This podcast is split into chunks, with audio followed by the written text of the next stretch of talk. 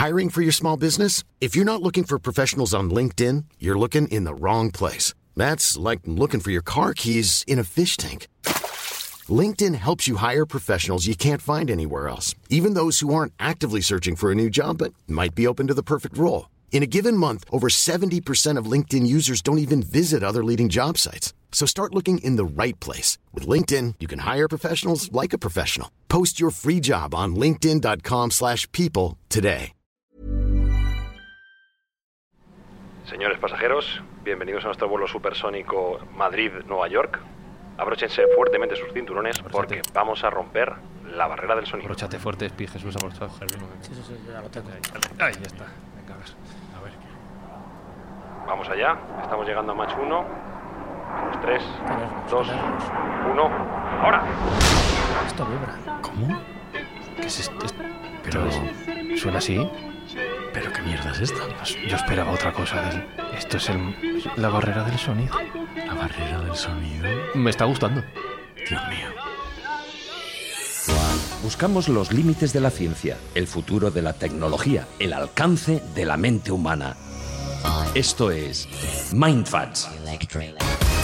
Bienvenidos a Mindfax, donde cada semana buscamos los límites de la ciencia, de la tecnología y de qué hay más allá del sonido.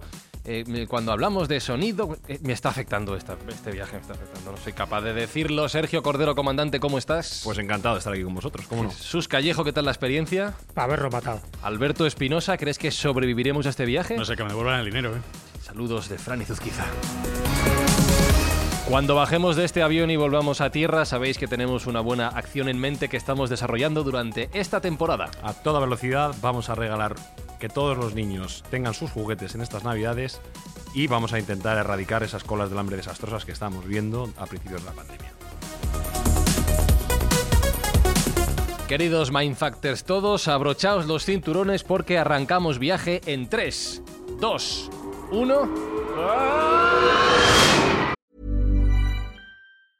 Hi, I'm Daniel, founder of Pretty Litter. Did you know cats tend to hide symptoms of sickness and pain? I learned this the hard way after losing my cat, Gingy. So I created Pretty Litter, a health monitoring litter that helps detect early signs of illness by changing colors, saving you money and potentially your cat's life. Pretty Litter is veterinarian developed, and it's the easiest way to keep tabs on your fur baby's health right at home. Go to prettylitter.com and use code ACAST for 20% off your first order and a free cat toy. Terms and conditions apply. See site for details.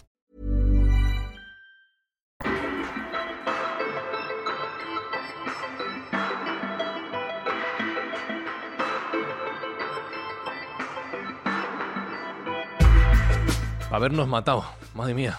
Sí, bueno, ese grito que has dado parecía más bien un orgasmo. Vaya arranque, pues no, no sé yo qué he sentido. He sentido cositas, ahora que lo dices. Es en el estómago. sí. Pero no sé si buenas o malas. A lo mejor me tengo que levantar para ir al baño y tardo un poco en volver y más delgado. Pero bueno, no quiero. Perdón. Eh, vamos a hablar de aviación. Vamos a hablar de. para habernos matado, precisamente. Jesús Callejo, lo que nos ha costado ser capaces de volar sin matarnos.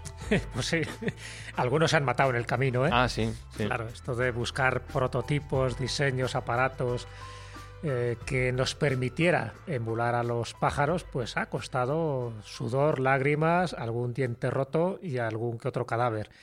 Pero bueno, es lo que tiene la experimentación, es lo que tiene cuando tú ves cómo vuelan los pájaros, cómo vuela un águila de forma tan majestuosa, y dices, bueno, ¿por qué yo no? Cuando el hombre siempre se ha considerado un ser superior de la creación.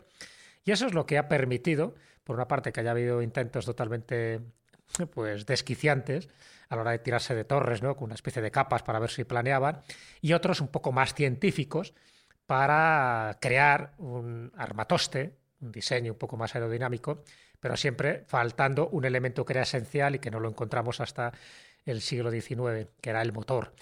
Entonces se pensaba que la fuerza motriz tenía que ser la del ser humano, porque, hombre, si un pájaro vuela, pues en fin, hay que ver la proporción de plumas y el peso del pájaro, y se hacía de forma matemática, y por lo tanto un ser humano podría hacerlo. Y bueno, pues los fracasos han sido estrepitosos, no los muertos, los tullidos, plumas, claro. y ha habido de todo.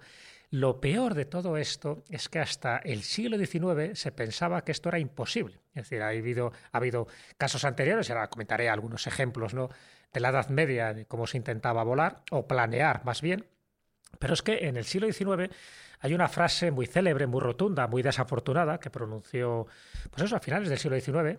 Hay dos personas a las que se atribuye esta frase, pero la frase es la siguiente. Nada más pesado que el aire puede jamás volar. Unos dicen que lo dijo Lord Kelvin, que era un físico matemático británico, y otros dicen que lo dijo Simon Newcomb. Pero esto lo clavó, lo clavó. No, pero, pero escúchame, no hace falta mirar al futuro. ¿Y los pájaros? Claro. Claro. Pero él se refería a los mm, diseños que se estaban produciendo en aquel Ah, momento. Ten en vale. cuenta que los globos aerostáticos ya estaban en funcionamiento desde el siglo XVIII y empezaba ya lo que, bueno, lo que más o menos ahora podemos considerar aviación, que era con los dirigibles. Los dirigibles empiezan a surgir los primeros diseños a mediados del siglo XIX. Es verdad que hasta principios del siglo XX con von Zeppelin pues no, no tienen una autonomía suficiente y sobre todo el motor que pueda accionar esa hélice y lo puedas dirigir, porque los dirigibles hasta ese primer momento eran como los vuelos aerostáticos. Bueno, pues estaban al albur del viento y de una serie de elementos que tú colocabas para controlar la dirección. Pero el motor ha sido fundamental. Hasta que ha llegado el motor, pues bueno, pues tenemos muchos ejemplos de aparatos aéreos como paracaídas, parapentes, alas delta, globos aerostáticos, helicópteros y muchas más cosas. Pero siempre accionado por otro tipo de engranajes, de mecanismos que no permitían un vuelo autónomo, un vuelo estable y sobre todo, pues que al final la, representación aeronáutica que tú querías hacer, pues tuviera los parabienes del emperador o del papa de turno. Por eso muchas de estas cosas, y esto es muy importante también resaltarlo, en aquella época, y estoy y no solo hablando de la Edad Media, sino también de la Edad Moderna, se pensaba que eran artilugios demoníacos, Mm, porque nadie podía atentar contra el poder de Dios, ¿no? Y si Dios había hecho esas criaturas para que volaran, pero a nosotros no nos ha provisto de alas, por algo será. el ser humano no tiene que volar. Claro. Si alguien quería volar, estabas desafiando, estabas atentando con algún tipo de ley divina y la ciencia, que en aquella época, no lo olvidemos, estaba muy sumida con el, con el mundo eclesiástico, pues te impedía desarrollar muchos de estos prototipos científicos. Así que muchos de ellos, y luego comentaremos algún ejemplo, quedaron totalmente coartados, cercenados, porque la ciencia, normalmente dentro del estamento eclesiástico, dijo, no vayas por ahí porque no solo está en peligro tu cuerpo, sino a lo mejor también tu Claro, alma. es la misma teoría que tengo yo, Espi, con lo de comer pescado. Si Dios lo ha puesto debajo del agua y lejos es para que no toquemos. Pero bueno, Fran, y que- es que eres- No, solo quería decirlo. Para ejemplo. Ya está, Mira, efectivamente. mira al cerdo que, Sí. que- Nada, que- eso, que- pero- que- que hace caca donde Que solo come. quería meter esta cuña, que da igual. Eh, eh, entonces ha habido, dices, mucha gente que, claro, se ha estampado intentándolo, ¿no? Con todo tipo de ideas, a cada cual más descabellada. Sí, se han estampado. Son los que se llamaban saltadores de torres. Alguien hacía. ya te digo, unas- Sí. me recuerda, hoy me recuerda mucho, Red Bull tiene un concurso que es muy gracioso, que ponen una plataforma muy alta y lo que tienes que hacer es construir un cacharro lo más estrambótico posible para tirarte, caer de la manera más graciosa posible y caer al agua. Pues ya está, no hay más. Está inspirado, está inspirado. Claro. está inspirado, pero bueno, pero es que esto ya lo hacían Muy en bueno. el siglo VIII, en el siglo IX. En fin, en distintos siglos cada uno, pues bueno, pensaba que utilizando una especie de capa, una especie de, como de alas tipo murciélago, pues tú te tirabas y pensabas que a través de las corrientes de aire, porque bueno, algunos conocimientos se tenían, pues tú podías salir sano y salvo. Nah, no salías sano y salvo, luego los, los familiares te recogían los restos o los piños y luego pues, pues para casa con, un- con una colleja. Pero, y aquí viene lo interesante, el primer prototipo aéreo serio, eh, con un fundamento científico, se hace en España, se hace en Al-Ándalus. Claro, se hace en el siglo IX y corresponde, pues, el mérito, una vez más en este caso, a un españolito, a un alguien de, de Al-Ándalus. nació en Ronda, pero donde hace este experimento es en la Ruzafa de Córdoba.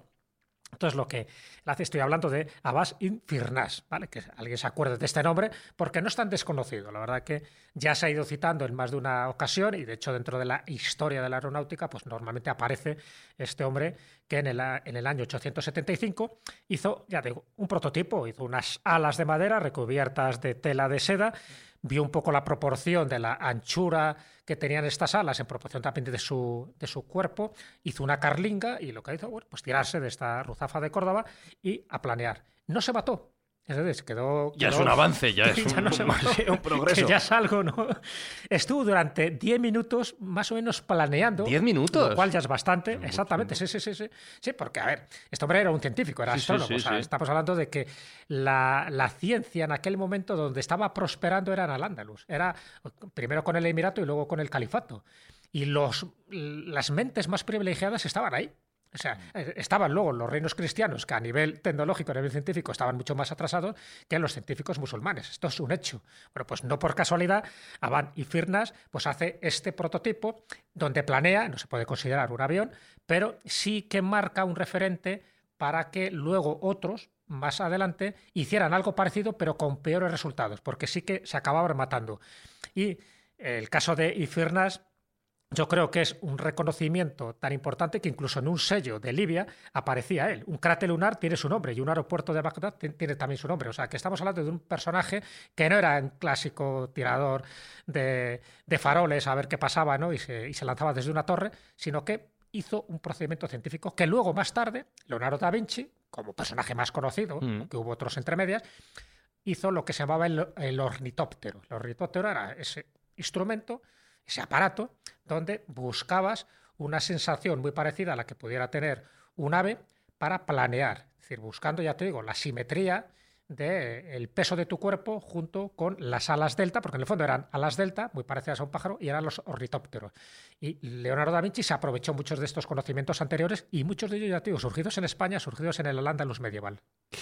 Bueno, y conseguimos volar. Fueron los hermanos Wright, si no recuerdo mal, ¿no? Los primeros que. Los padres de la aviación primero, moderna. Mm, como avión sí, pero antes habría que hablar de otros hermanos, que eran los hermanos Montgolfier, que era el globo aerostático, que también eso fue todo un adelanto tremendo, ¿no? Porque eso ya te daba una seguridad, allá podías estar durante horas, incluso si querías días, estar en un globo aerostático. Y... Pero eso también es posterior, porque incluso hubo una, uno antes, además de de un sacerdote portugués, que era Bartolomé Esteban de Guzmão, que por cierto estuvo en Toledo, o sea que también, se, también estuvo se desarrolló, no tanto en Toledo, sino él lo hizo con el rey de Portugal. al final lo hicimos nosotros también. Pero, pero es verdad, luego al final acabó muerto de hambre, como pasaba con todos aquellos grandes genios, en Toledo y, enterrado en una fosa común. ¿no?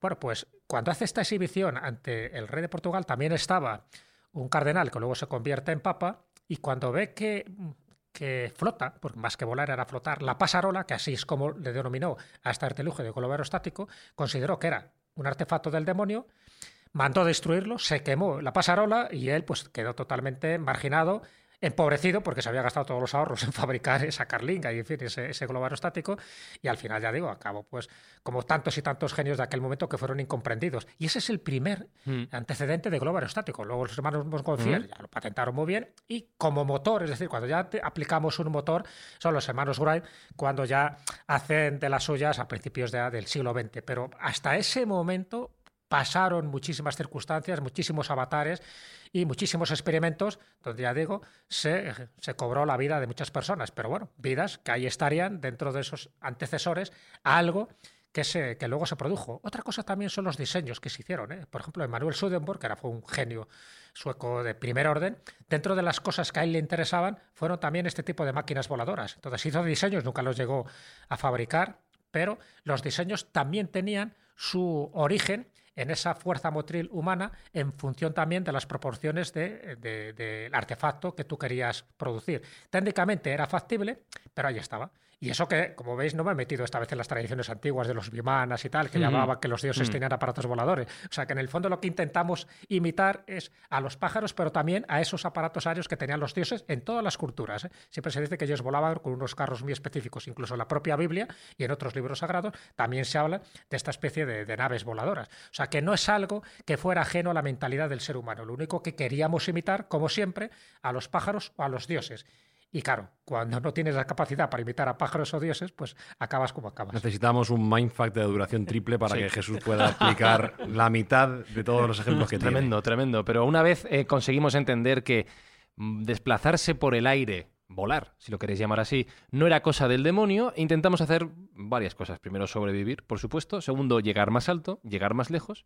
Y también está esta manía, Sergio, que es de lo que hablamos hoy, de volar más rápido. Sí, de volar más rápido. De tardar menos. La tecnología del vuelo asistida con motor es una tecnología del siglo XX y como tal tuvo un impulso muy importante como desgraciadamente ocurre en muchas tecnologías, que es mediante la guerra. En la Primera Guerra Mundial ya volaban esos biplanos, esos triplanos, que bueno, se convirtieron en pieza fundamental en el desarrollo de la misma, pero fue sobre todo en la Segunda Guerra Mundial donde ya tuvo una preponderancia absoluta la aviación. Y evidentemente, volar más rápido que el enemigo es una ventaja fundamental. Te permite llegar antes y te permite escapar de, ese dogfight que llaman los americanos, que es eh, la pelea de caza contra caza. Bueno, pues durante la Segunda Guerra Mundial se probaron diferentes técnicas y se intentaron nuevas tecnologías para volar más rápido.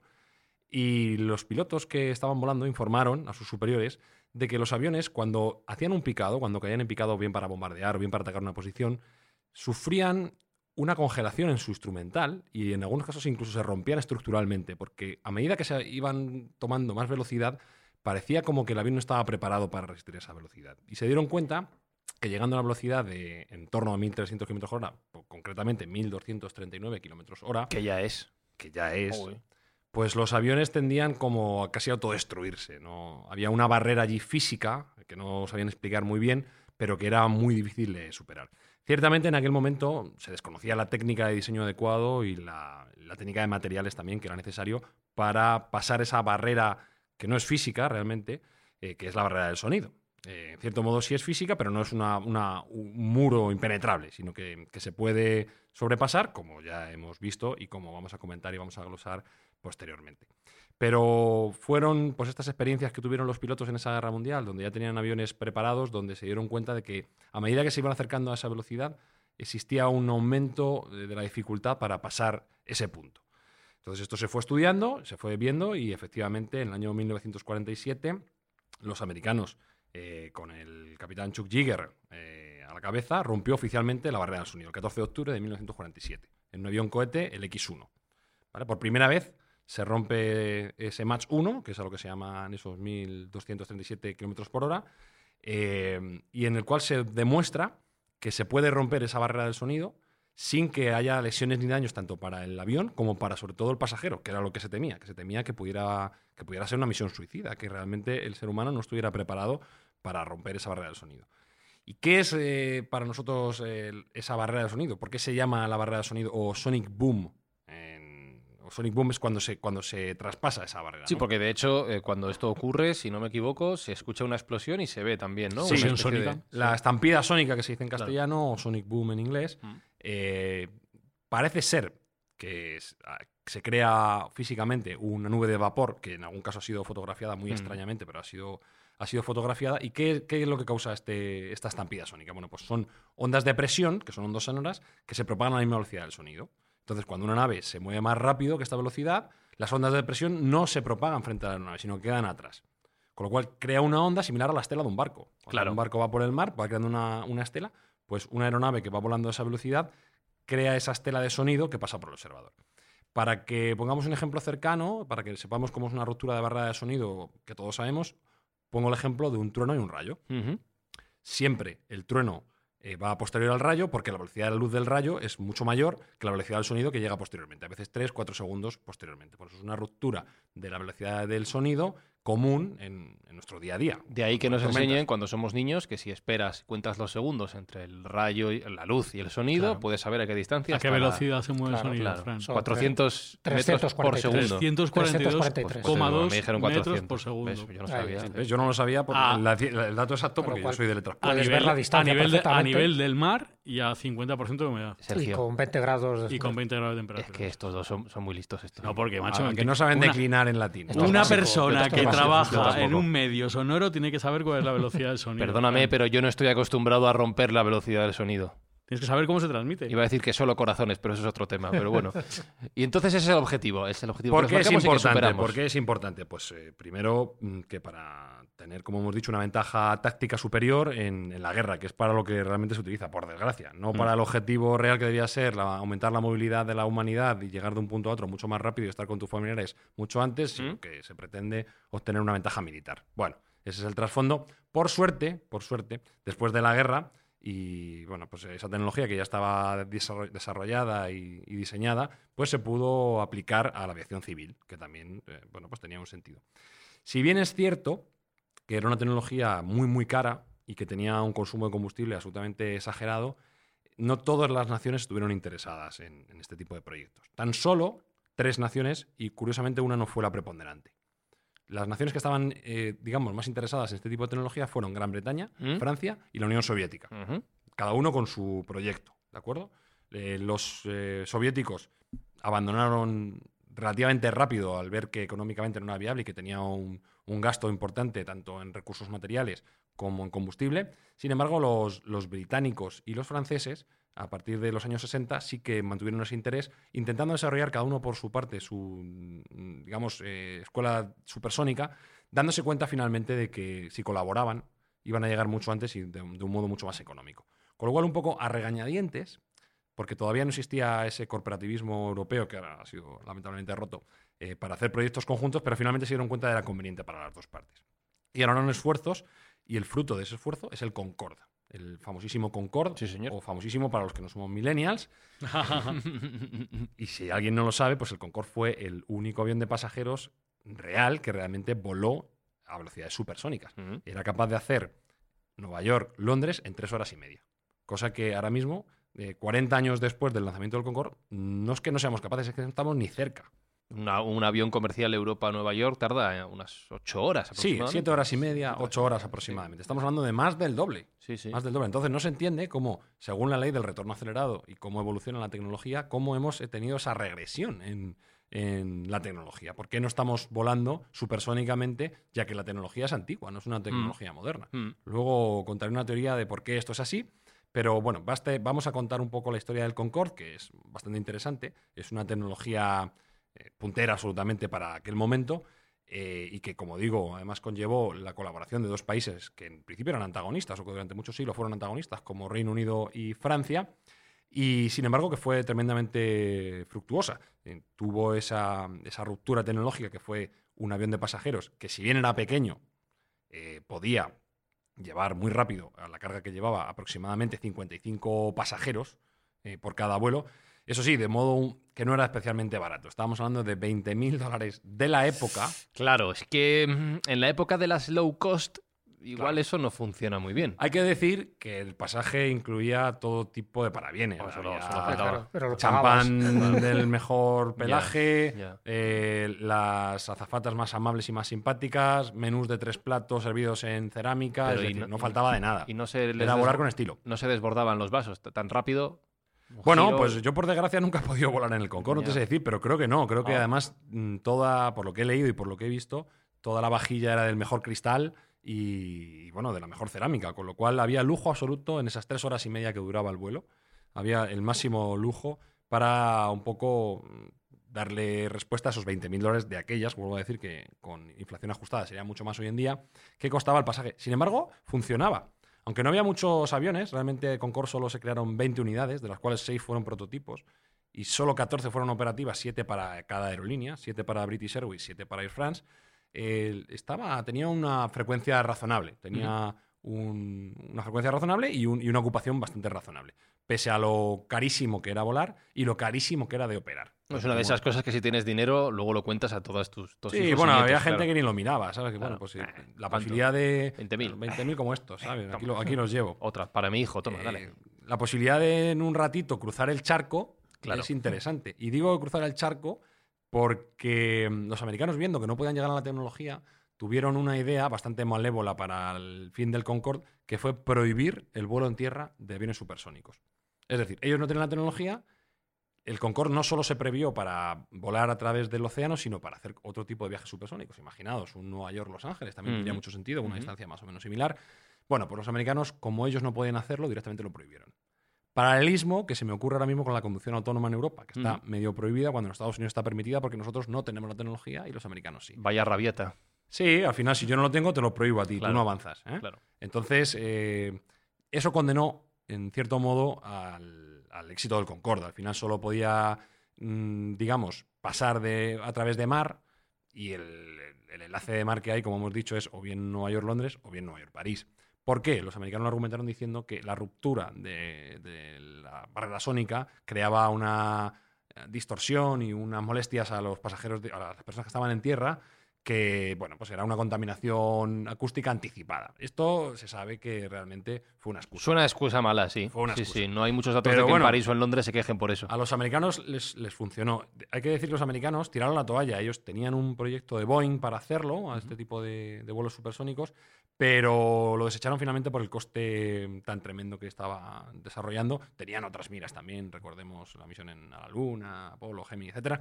y desecharon un poco la, la parte supersónica. Bueno, y como digo, durante muchísimo tiempo, del año 74 hasta el 2003, casi, pues eso, 30 años estuvo funcionando el Concorde, eh, con una demanda relativamente razonable.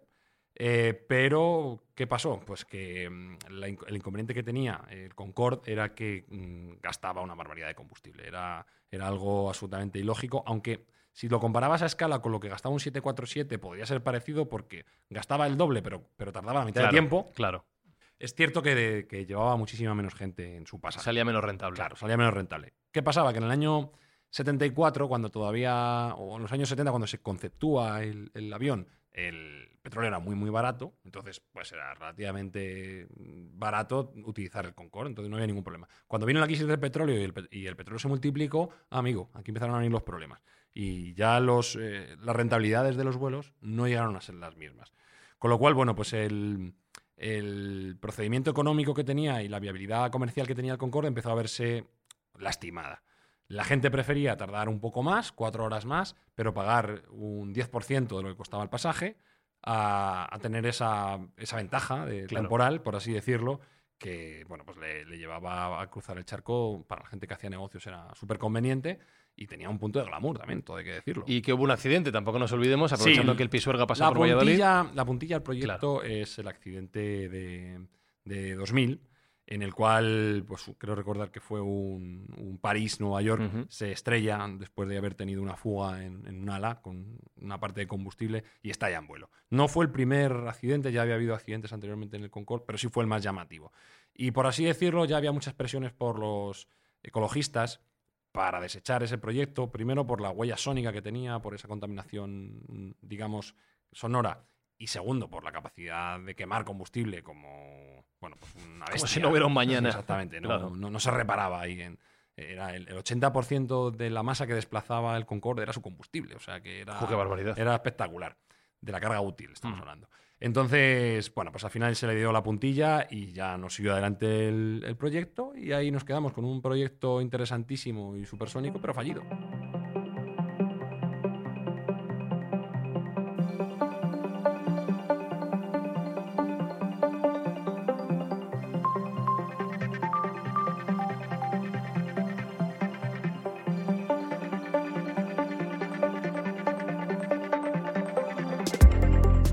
A mí me gusta mucho jugar a cómo era el futuro imaginado en los 70 y 80. Siempre hago la misma descripción. Todo muy blanco, para empezar todo muy blanco. Y plateado. Todos vestidos de papel albal, efectivamente, de papel de plata, ¿no? Coches voladores por todos lados. Y Energía nuclear, no te olvides. energía nuclear Roboses también. Y aviones supersónicos. Era parte de ese futuro que ha y quedado... monorail. Y monorail. Monorail, monorail. De todo eso solo sobrevivió la rumba en cuanto a los robots. Pero el avión supersónico era parte de ese, de ese futuro imaginario que ha quedado ya un poco caduco. ¿O no? ¿Lo hemos abandonado del todo? Bueno, vamos a ver. eh, no tiene sentido que una tecnología que es útil, absolutamente útil, y que puede acortar las distancias hasta bien poquito mm, esenciales en, el tránsito comercial y humano en el mundo, no nos olvidemos de que la aviación es una de las industrias más importantes que mueve más dinero en el mundo, hasta esta tristísima pandemia. No tiene sentido desechar una tecnología que en su momento incipiente era defectuosa o no, no era óptima, pero a día de hoy podría tener un sentido, porque hemos avanzado muchísimo en cuanto a uso de combustible, en cuanto a materiales ligeros, en cuanto a cómo minimizar esa, ese estampido sónico. Mm. Es decir, a día de hoy podemos tener solución a los problemas que llevaron a la ruina a ese proyecto supersónico. Y añado una variable, que el mundo ya no es el mismo. Estamos hablando de que en aquella época el grueso de los vuelos seguramente transoceánicos eran Europa, Estados Unidos, porque eran las dos grandes potencias económicas, pero ahora mismo se incorporan al juego todo Asia, especialmente el este de China, Japón y toda la zona de los eh, Ahora lo vamos, lo Árabes, vamos a comentar, lo vamos a Claro. comentar. Eh, ahora mismo las, las rutas más viables supersónicas partirían el 90% de Asia. Claro. ¿De acuerdo? Claro. El eje Shanghái-Nueva York, por ejemplo, San Francisco-Shanghái, sería pues el puente aéreo nuestro. Sería donde, donde iría destinado el 90% de los pasajeros que también se pudieran permitir este coste. Estaríamos hablando de que hoy en día, y ahora lo, lo comentaremos un poco después, el coste ya ha bajado muchísimo, eh, pero todavía sigue siendo un pasaje caro. No es, no es como montar en EasyJet o en Ryanair, ¿no? Vale. La, la pena es que no estemos utilizando esa tecnología y hay algunos autores que dicen que es que sencillamente no somos capaces. A mí me llama mucho la atención Pero hay algún autor, eh, concretamente un autor americano que tiene un libro llamado At Wit's End y se llama David Harrelf, y lo que viene a decir es que no somos capaces de hacerlo porque nuestro nivel intelectual como especie ha decrecido un 10% desde los años 60 en adelante. es verdad que escuchamos reggaetón, pero yo creo que como para no saber hacer aviones las rápidos. Redes, las redes sociales, no te olvides. También, sí, sí. El selfie. Sí, los reality shows. Los influencers. La a, lo mejor, a lo mejor tiene razón. Bueno, el, yo no he leído el libro, hay que decirlo, pero desde luego me parece muy interesante la propuesta y él sí que aporta unos datos en los cuales viene a comparar el, la- el IQ, digamos, el coeficiente intelectual de un diseñador de aquel momento con uno actual o con un mecánico de aquel momento con uno actual y sí que nota una correlación de una bajada de un 10% en capacidad intelectual. Toma. Idiocracia. Entonces, idiocracia, vamos a Sí, señor. idiocracia, efectivamente, vamos a eso. Mm, Me parece un libro a dejar en el montón de leer, ¿eh? de los que me interesaría estudiar para ver si tiene algún tipo de razón, pero lo cierto es que vamos a menos. Vamos a menos con el Concorde y vamos a menos con otro monstruo de la aviación como es el Airbus A380, que es un avión que a mí personalmente ese sí he montado y me encanta.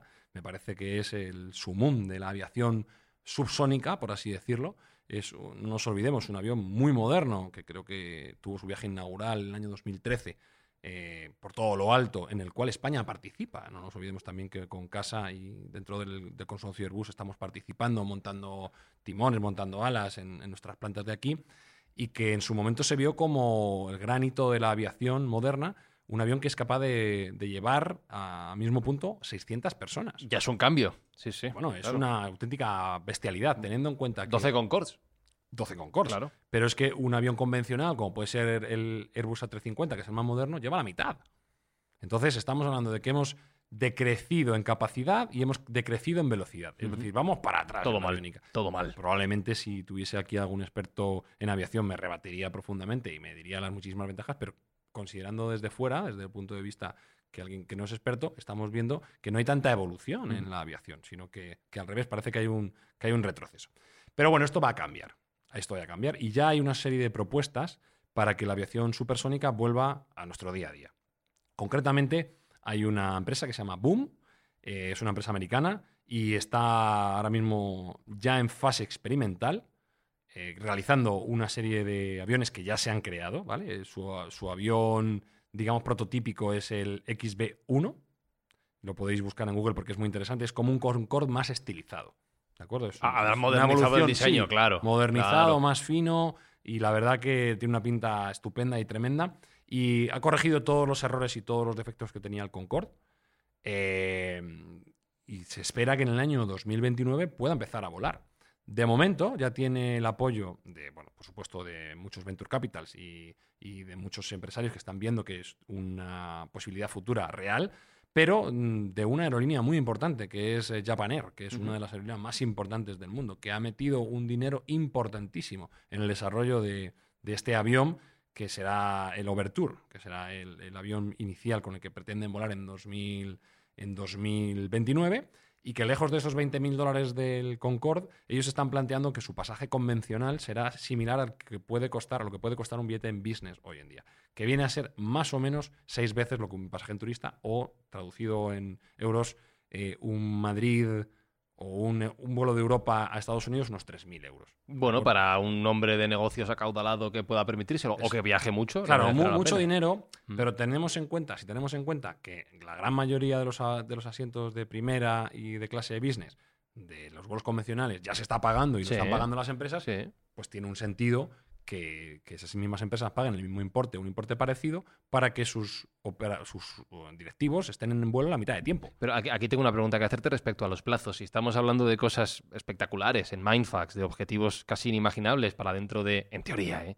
cinco años, siete años, eh, en este caso hablamos de nueve años desde el momento en el que grabamos este podcast para hacer algo que en realidad ya hacíamos antes. Sí, solo que mejor, solo que Bueno, mejor. sí. ¿eh? sí, sí. Entonces, bueno, eh, en principio, esta, esta compañía ha resuelto, como digo, los grandes problemas que tenía el Concorde. En primero, consumo de combustible, que es muchísimo menor, estamos hablando de hasta un 40% menos, Mm. es decir, que se acerca al consumo de combustible de un avión convencional. Segundo, eh, la Acabó ruptura. la cerveza de Sí, Espi. la- Traiga- la traiga voy a- otra, la voy a robar bien. traigan otra cerveza Velocidad aquí. sónica. Gracias, gracias. La ruptura de esa barrera sónica mm, sería mucho menos molesta porque tienen una capacidad para mm, no crear esa barrera tan, tan estruendosa como podría ser una barrera convencional.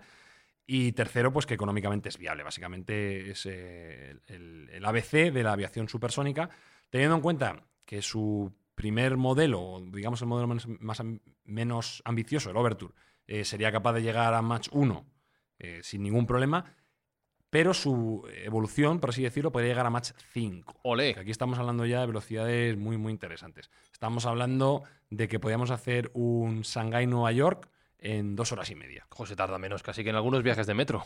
Efectivamente. Yo he tardado en llegar a Madrid Centro desde mi casa algunas veces más. Sí, lo estoy viendo aquí, es como el Concorde, pero con el piquito recto. Sí, sí, sí. La, la parte aerodinámica es muy parecida al Concorde. Al final, bueno, pues eh, todos tienen que cumplir las leyes físicas. Pero si te das cuenta, los motores son más aerodinámicos y digamos que todo está un poco, está todo un poco más afinado. ¿no? Es mucho más moderno, muy, muy- blanquito y, y muy curioso. Eh, pero sobre todo que ya, ya es real, ya el XB1, el prototipo, está, está aquí con nosotros. Es Y decir, ese es el límite de velocidad que ahora mismo tendríamos, Sergio, el más 5. no, no hay límites. Es decir, Ahora digo. Ahora no hay límites y ahora vamos a comentar un poco eh, qué otras propuestas hay para superar este tipo de barreras. En principio no se, no se estima que sea más 5 la velocidad máxima. Sí, sí que se estima para la aviación comercial viable a día Sí, de no, hoy. estamos hablando de un caza militar, por ejemplo. ¿Hasta qué más podía llegar con la tecnología que tenemos ahora? La- bueno, yo me consta que ha habido cazas militares que han superado más 5. Sí, ¿no? Sí, sí, sí, sí. Incluso en, incluso en, en años muy anteriores, en los años 70 y 80. Eso Es te hace- te hace un Capacidad tenemos. Eso un es tremendo, lifting, ¿eh? un Eso lifting es fenomenal. visto y no visto. Te estira es- la piel de- y ya está, ¿no? Te quita 20 años de encima. Parece ser que no tiene una problemática superior al, al que es un vuelo convencional. Al final, el, el ser que va dentro del avión acelera a la misma velocidad. Por física no debería notar ningún, ningún cambio. Bueno, un acelerón más fuerte o más largo, supongo. Sí, exactamente, El típico más largo. acelerón cuando despega el avión será mucho más intenso. Exactamente, pero una vez que tienes la velocidad sostenida, ¿Mm? no hay ningún problema. Claro. O sea que en principio no existe ninguna limitación física para que los seres humanos puedan volar a esas velocidades o incluso mayores. Entonces, bueno, ahí tenemos una nueva industria en la aviación que nos puede hacer ver a nuestros seres queridos y que puede distribuir por el mundo, si alguna vez podemos volver a viajar, de un modo muchísimo más rápido y eso nos acercaría a hacer un turismo mucho más global en, en, pues eso, en, En horas. En horas. En horas, sí, sí. Ahora, Bueno, en minutos, si seguimos así. Hombre, ya verás tú, dentro de poco el teletransporte. Pero has hablado de boom, pero has dicho que va a tener competencia. Sí va a tener competencia. ¿Quién? Todos en pie. ¿Cómo? No, no, no, no, no, no, no, por favor, por favor. Todos el patrón. Patrón, Patrón, vuelve el patrón patrón, a Mindfast. ¿Cómo patrón. le podíamos? Hacía mucho que no hablábamos de él. Hablamos para mal en la edición genética. Bien, Elon Musk ya sabéis que tiene una empresa que se llama SpaceX, que está intentando llevarnos a Marte. Va muy por el camino, 2025. Pero es que es gracioso que, que lleguemos antes a Marte que hacer otra vez lo que ya hacíamos en los 70. Claro, pero Elon Musk dice, vamos a ver, si yo tengo una herramienta que me puede llevar a Marte, que puede sobrepasar claramente la barrera del sonido y de hecho la sobrepasa eh, en sus lanzamientos convencionales, ¿por qué no voy a utilizar en lugar de ir a Marte para ir intercontinentalmente, de, un- de una punta a otro del globo? En lugar de salirme de la órbita terrestre, me mantengo en la órbita terrestre y luego hago un descenso. Como son reutilizables y son controlables, pues en lugar de tardar tres horas y media de un Nueva York-Londres, tardo media hora. Si por Elon Musk fuera, utilizaría esto hasta para ir a hacer la compra. Sí, sí, entre túneles Tremendo. que quiere hacer y, Claro. y vuelos intercontinentales espaciales, tiene capacidad para hacer esto y más. También está la compañía Blue Origin de Jeff Bezos, que también está viendo posibilidades de hacer este tipo de viajes porque tienen su público, al final tienen su, su demanda. Vamos a volar con Amazon. Sí, claro, Amazon ya te llega a todo, el Prime. Prime Now y, y vuela Now. Amazon Air. Sí, sí. Eh, bueno, algunos dicen que Blue Origin es el juguete de Bezos, es donde él se gasta su dinero y lo- su hobby, por así decirlo, ¿vale? Tiene dura competencia con el patrón, lo- tiene desventaja probablemente también, porque no considero que no es tan genial, aunque hay que decir que es un número uno. Pero desde luego que el, el concepto de SpaceX tiene todo el sentido del mundo. En lugar de salir fuera de la órbita, me quedo en la órbita y vuelvo a descender. Si es, es un salto de un sitio a otro. Y como digo, estamos hablando de seis veces menos, de tres horas y media a media hora en hacer vuelos intercontinentales que te lleven de un punto a otro. Es cierto que aparentemente volar en un cohete presurizado, etcétera, pues mm, podría tener algo más de problemática. Sí, complejidad, Un vuelo claro, convencional, sí. Claro. Y, y además hay más cosas que pueden ir a peor, pero lo cierto es que sus vuelos que está lanzando y relanzando están funcionando casi todos bien. Creo que ya van por más de 100 vuelos recuperados que han salido de la órbita, con lo cual eh, está mejorando mucho en esa línea. Hmm. Pregunta importante, ¿en estos vuelos también van a pasar con el carrito vendiendo cositas? Eh, No da tiempo. Y el bingo. No da tiempo. Bueno, no da- a lo mejor no no da da tiempo tiempo. ni, ni a recoger el tren de aterrizaje. cuando- Hab- Habrá de todo, imagino, no lo sé. Al principio será, entiendo que todo muy prime y muy business y que te darán como en el Concord champán y caviar. Cuando se meta Ryanair en el ajo, Claro. pues igual tienes que llevar tú las maletas y poco menos que empujar el avión. Iremos ¿no? de pie dentro de ese avión. Exactamente, con lo cual todo es una cuestión de evolución de negocio. Mm. Pero como decía Sergio Espi, con esto del virus, la pandemia y este mundo nuevo en el que estamos viviendo, no sé yo si esto va a ser viable a corto plazo. Está la cosa un poco con Eh, un lío ahora. ah, que, que le va a venir muy bien al virus, ¿eh? Para llevar ir de un lado a otro y expandir. Bien rápido. Sí, sí, sí, el virus está encantado. Está diciendo, a ver cuándo sale esto. Sí. Para comprar billetes.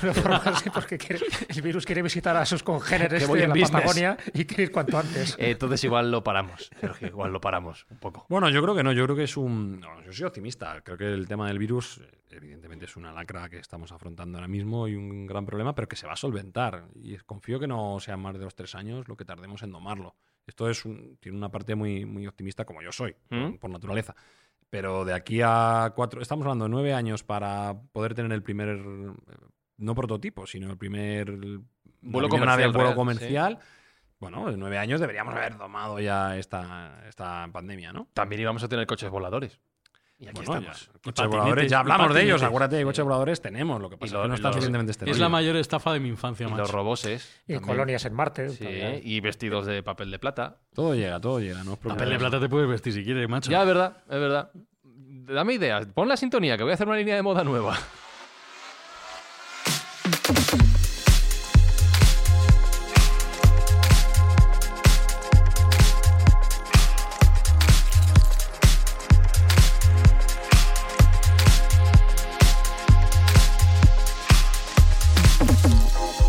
Nos vamos a marchar como un cobete que dicen en, en la vida moderna, a toda velocidad. Ahí, ahí, ahí. Un saludo para Broncano and Company. No, no es Pino, por favor, el final no. Los Es- cohetes en el pueblo de Jalón suenan así. Ah, bueno, pero yo digo un cobete de los que no hacen al final, porque si no vaya. De los que aterrizan. Claro, por favor, por favor. Jesús Callejo, gracias una semana más. Si vamos más rápido será menos tiempo. Pues sí, vamos a reacción, ¿no? Por Eso ejemplo. es, eso es. Alberto Espinosa, que lleguemos bien. A tope. Y Sergio Cordero, yo no esperaba que el match 1 sonase así, me ha dejado loco el inicio, pero bueno, de todo se aprende, de Mindfax también, claro que sí. Por eso lo prohibieron. Claro. Ah.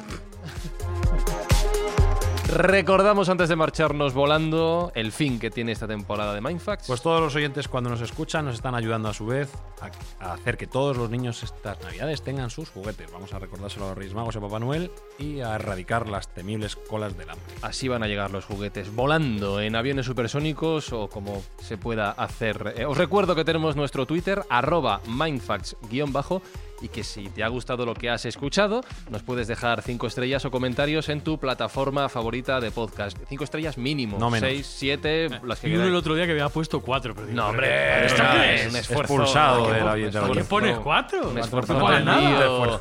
Y si no te ha gustado Mindfax, no pasa nada. Hay muchos otros podcasts. Lo que no sé es por qué estás escuchando este punto, porque llevamos ya 40 minutos. Pero bueno, será que te ha gustado, de verdad. Besos, abrazos de Fran y Zuzquiza. Nos escuchamos la semana que viene. ¡Adiós! Chao, chao, chao, chao. Mindfacts llega cada semana a tus oídos a través de Spotify, Apple Podcast, Evox, Google Podcast o tu aplicación favorita. Búscanos en redes sociales. Somos Mindfacts. Prepárense para la velocidad de la luz. No, no, la velocidad de la luz es muy lenta. La velocidad de la luz lenta. Sí, tendremos que utilizar la velocidad absurda. Preparen la nave para velocidad absurda. Abróchense los cinturones.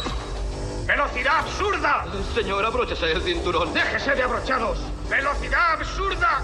¡Ya!